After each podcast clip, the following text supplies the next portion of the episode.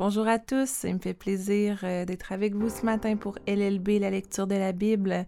Nous sommes jeudi, le 25 mai, et nous allons continuer encore aujourd'hui notre lecture à travers euh, les portions des textes de l'Ancien Testament et du Nouveau Testament. Nous lirons ce matin dans la version français courant. C'est Maxime Leblanc qui est au micro avec vous de la part du ministère Cœur d'encre et nous commençons sans plus tarder notre lecture quotidienne. Nous débutons avec 2 Samuel chapitre 9. Nous lirons du verset 1 jusqu'au chapitre 11, le verset 27. Un jour, David demanda Reste-t-il un survivant de la famille de Saül? J'aimerais le traiter avec bonté à cause de Jonathan. Or, la famille de Saül avait eu un serviteur nommé Siba. On le fit venir devant le roi. David lui demanda es-tu bien si bas? Oui, Majesté, répondit-il. Ne reste-t-il plus personne de la famille de Saül que je puisse traiter avec la bonté de Dieu? reprit le roi. Il reste un fils de Jonathan, déclara Siba. Il a les jambes estropiées.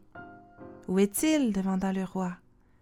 Il se trouve chez Makir, fils d'Amiel, à Lodabar, répondit Siba. David envoya quelqu'un le chercher à Lodabar. Lorsque Méphibaal, fils de Jonathan et petit-fils de Saül, arriva chez David, il se jeta le visage contre terre devant le roi. David l'interrogea. Es-tu bien Méphibaal C'est bien moi, Majesté, répondit-il. N'aie pas peur, lui dit David.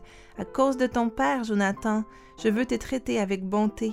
Je te rendrai toutes les terres qui appartenaient à ton grand-père Saül, et de plus, tu mangeras tous les jours à ma table. Mais s'inclina et dit Pourquoi le roi se préoccupe-t-il de moi, un pauvre chien crevé Cependant, le roi fit venir Siba, serviteur de Saül, et lui dit J'ai donné à Méphibaal, le petit-fils de ton maître, tout ce qui appartenait à Saül et à sa famille. Toi, tes fils et tes serviteurs, vous travaillerez la terre pour lui, afin de fournir à sa famille ce qui lui servira de nourriture. Quant à Méphibaal, il mangera tous les jours à ma table. Siba, qui avait quinze fils et vingt serviteurs, dit au roi Tout ce que le roi m'a ordonné, je le ferai. Toutefois, Méphibaal a l'habitude de manger à ma table, puisqu'il est l'un des descendants de Saül. Méphibaal avait un jeune fils, Mika, et il disposait pour son service personnel de tous ceux qui habitaient la maison de Siba. Du fait qu'il boitait des deux pieds, il s'installa à Jérusalem pour pouvoir aller chaque jour manger à la table du roi. Quelque temps après, le roi des Ammonites mourut, et son fils Hanoun lui succéda. David se dit Je veux traiter Hanoun, fils de Naak, avec bonté, tout comme son père l'a fait à mon égard. Il envoya donc quelques-uns de ses ministres présenter ses condoléances à Hanoun à l'occasion de la mort de son père. Lorsque les ministres de David arrivèrent dans le pays des Ammonites, les princes ammonites dirent à leur maître Hanoun T'imagines-tu que c'est seulement pour honorer la mémoire de ton père que David envoie des ministres t'apporter ses condoléances? N'est-ce pas plutôt pour qu'il joue les espions en parcourant la ville afin de pouvoir un jour s'en emparer? Alors Hanoun fit arrêter les ministres de David. On leur rasa la moitié de la barbe, on leur coupa les vêtements à mi-hauteur, au niveau des fesses, et on les renvoya. David en fut informé, il envoya des messagers à la rencontre de ses ministres qui étaient écrasés de honte. Le roi leur faisait dire Restez à Jéricho jusqu'à ce que vos barbes aient repoussé, alors seulement vous reviendrez ici. Les Ammonites comprirent qu'ils s'étaient rendus odieux à David. Ils prirent donc à leur solde vingt mille soldats des États syriens de Bethréob et de Soba, mille hommes de l'armée du roi de Maaka et douze mille de Tob. Dès que David l'apprit, il dépêcha sur les lieux le général Joab avec toute l'armée de métier. Les Ammonites allèrent se ranger en ordre de bataille près de la porte de leur capitale. Les Syriens de Soba et de Bethréob, ainsi que les soldats de Tob et de Maaka, occupaient une autre position dans la campagne. Joab constata qu'il devait faire face à deux fronts, l'un devant lui et l'autre derrière. Il choisit les meilleurs soldats d'Israël et les plaça en face des Syriens. Il confia le reste de l'armée à son frère Abishai et le plaça en face des Ammonites. Il dit à son frère Si les Syriens sont plus forts que moi, tu viendras à mon secours. Si au contraire les Ammonites sont plus forts que toi, c'est moi qui viendrai à ton secours. Montre-toi courageux, combattons avec vaillance pour notre peuple et les villes de notre Dieu, et que le Seigneur agisse comme il le jugera bon.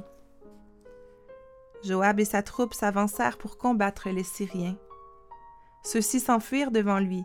Quand les Ammonites virent les Syriens en fuite, ils s'enfuirent eux-mêmes devant Abishai et rentrèrent dans leur ville.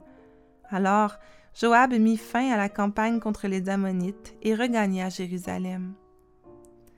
Les Syriens, constatant qu'ils avaient été battus par les Israélites, rassemblèrent toutes leurs troupes. Adadézer envoya des messagers mobiliser les Syriens habitant au-delà de l'Euphrate. Ceux-ci arrivèrent à Élam. À leur tête se trouvait Shobak, commandant en chef de l'armée de Hadadézer. David en fut informé. Il rassembla toute l'armée israélite, passa le Jourdain et se rendit à Élam. Les Syriens se placèrent en ordre de bataille face à David. Ils attaquèrent, mais ils furent mis en fuite par les Israélites. David et ses troupes tuèrent 700 attelages de chevaux et 40 000 cavaliers. Ils blessèrent le général Shobak lui-même, qui mourut là. Lorsque tous les rois soumis à Hadadézer virent qu'ils avaient été battus par les Israélites, ils firent la paix avec eux et se soumirent à eux. Et les Syriens n'osèrent plus porter secours aux Ammonites. Au printemps suivant, c'est la saison où d'habitude les rois partent pour la guerre, le roi David envoya le général Joab à la tête de l'armée d'Israël et de ses officiers combattre les Ammonites. Ils ravagèrent leur pays et assiégèrent la capitale, Rabat. David, lui, était resté à Jérusalem. Or, un après-midi après s'être reposé, David se leva et alla se promener sur le toit en terrasse du palais. De là, il aperçut une femme qui se baignait. Elle était très belle. Il fit prendre des renseignements sur elle. On lui dit C'est Bathsheba, la fille d'Eliam, et la femme d'Uri le Hittite. David envoya des messagers l'inviter. Elle vint chez lui, il coucha avec elle, puis elle retourna chez elle.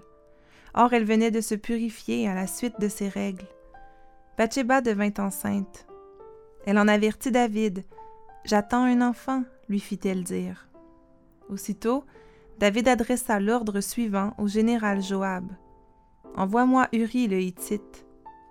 Joab l'envoya. Uri vint se présenter devant le roi, qui lui demanda des nouvelles de Joab et de l'armée, ainsi que du déroulement de la guerre. Puis il lui dit Va chez toi et prends un peu de repos. Uri quitta le palais et le roi lui fit envoyer un cadeau. Mais Uri ne se rendit pas chez lui, il alla dormir en compagnie des soldats de la garde royale, près de l'entrée du palais. Lorsque David en fut informé, il interrogea Uri.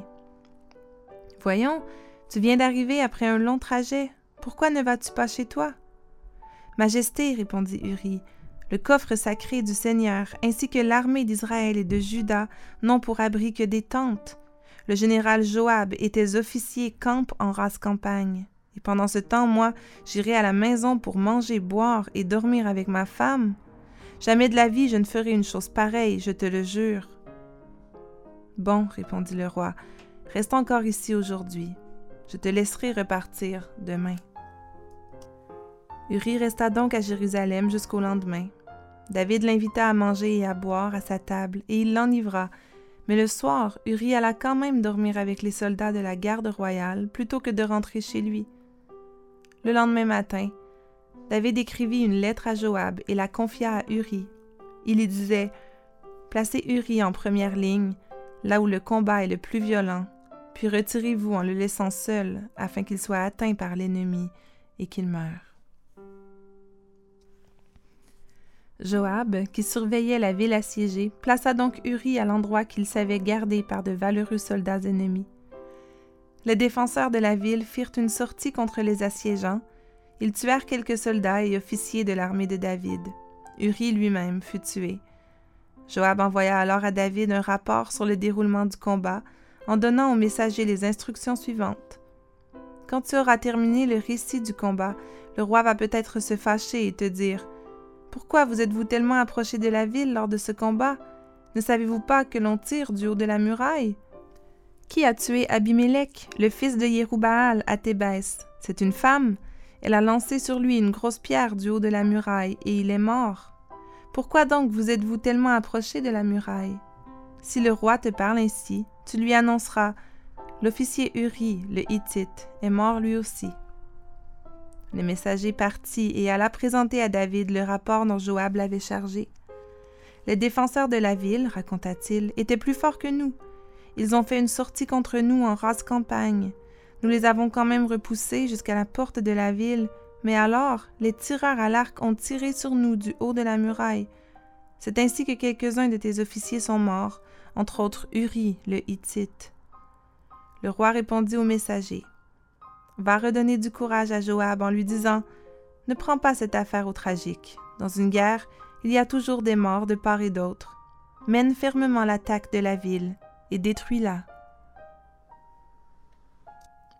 Lorsque Bathsheba apprit que son mari était mort, elle prit le deuil. Mais quand le temps du deuil fut passé, David la fit venir chez lui. Il l'épousa et elle lui donna un fils.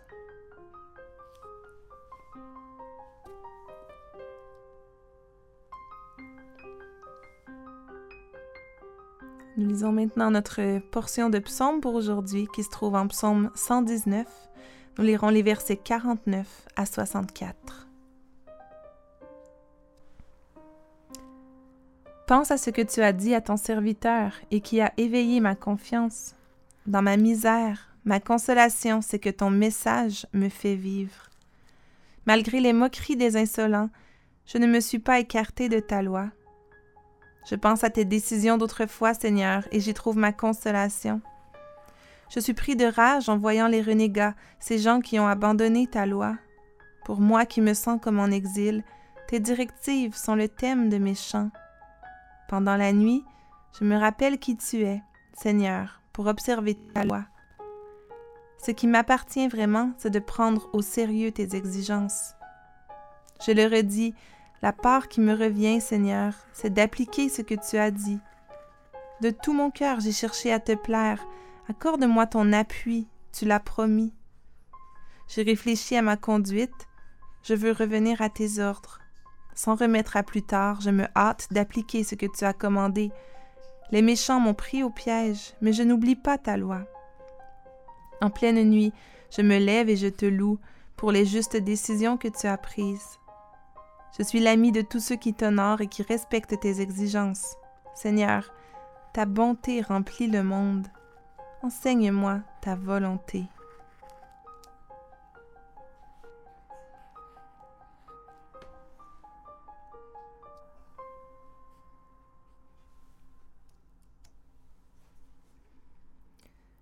Lisons maintenant Proverbe chapitre 15, les versets 14 et 15.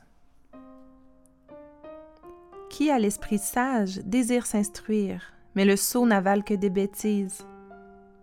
Le malheureux vit sans cesse dans la peine, l'homme heureux vit dans une fête continuelle.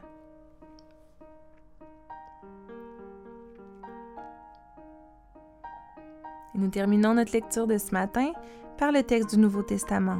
Dans l'Évangile de Luc, chapitre 21, nous lisons le verset 29 jusqu'au verset 13 du chapitre 22. Puis Jésus leur dit cette parabole. Regardez le figuier et tous les autres arbres. Quand vous voyez leurs feuilles commencer à pousser, vous savez que la bonne saison est proche. De même, quand vous verrez ces événements arriver, sachez que le royaume de Dieu est proche. Je vous le déclare, c'est la vérité. Les gens d'aujourd'hui n'auront pas tous disparu avant que tout cela arrive. Le ciel et la terre disparaîtront, tandis que mes paroles ne disparaîtront jamais. Prenez garde, ne laissez pas votre esprit s'alourdir dans les fêtes et l'ivrognerie, ainsi que dans les soucis de cette vie, sinon le jour du jugement vous surprendra tout à coup comme un piège, car il s'abattra sur tous les habitants de la terre entière. Ne vous endormez pas, priez en tout temps. Ainsi vous aurez la force de surmonter tout ce qui doit arriver, et vous pourrez vous présenter debout devant le Fils de l'homme. Pendant le jour, Jésus enseignait dans le temple, mais le soir, il s'en allait passer la nuit sur la colline appelée Mont des Oliviers, et tout le peuple venait au temple tôt le matin pour l'écouter. La fête pains, appelée la Pâque, approchait. Les chefs des prêtres et les maîtres de la loi cherchaient un moyen de mettre à mort Jésus, mais ils avaient peur du peuple. Alors Satan entra dans Judas, appelé Iscariote, qui était l'un des douze disciples.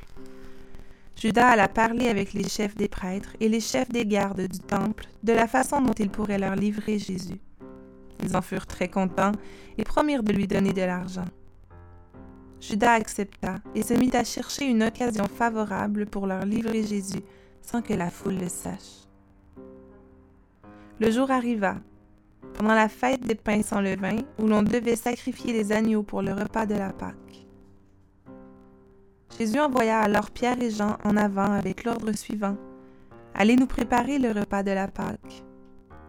Ils lui demandèrent Où veux-tu que nous le préparions Il leur dit Écoutez, au moment où vous arriverez en ville, vous rencontrerez un homme qui porte une cruche d'eau. Suivez-le dans la maison où il entrera et dites au propriétaire de la maison Le maître te demande Où est la pièce où je prendrai le repas de la Pâque avec mes disciples Et il vous montrera en haut de la maison une grande chambre avec tout ce qui est nécessaire. C'est là que vous préparerez le repas. Ils s'en allèrent, trouvèrent tout comme Jésus le leur avait dit, et préparèrent le repas de la Pâque.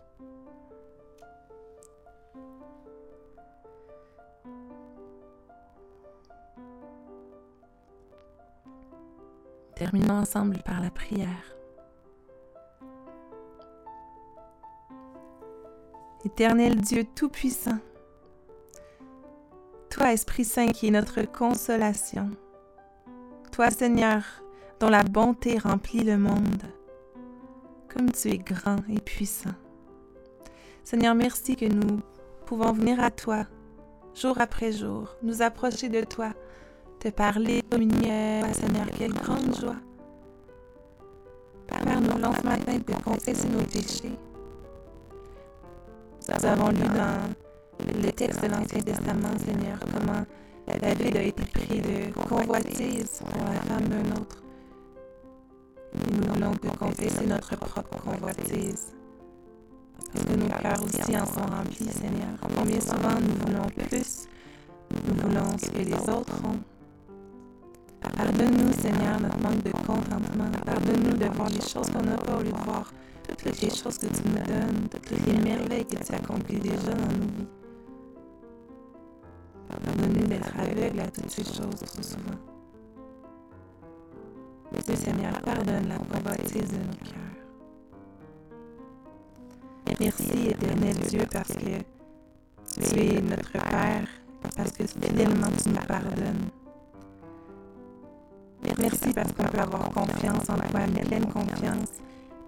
Merci parce que ton message nous fait vivre. Merci Seigneur parce que tu es la part qui nous revient. Père, on veut prier ce matin que tu puisses travailler dans nos cœurs, que tu puisses nous enseigner ta volonté.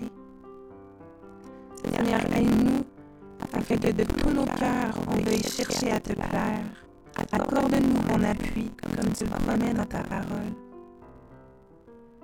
Seigneur, aide-nous à prier en tout temps, afin de nous équiper des armes du chrétien et d'être prêts à combattre l'ennemi.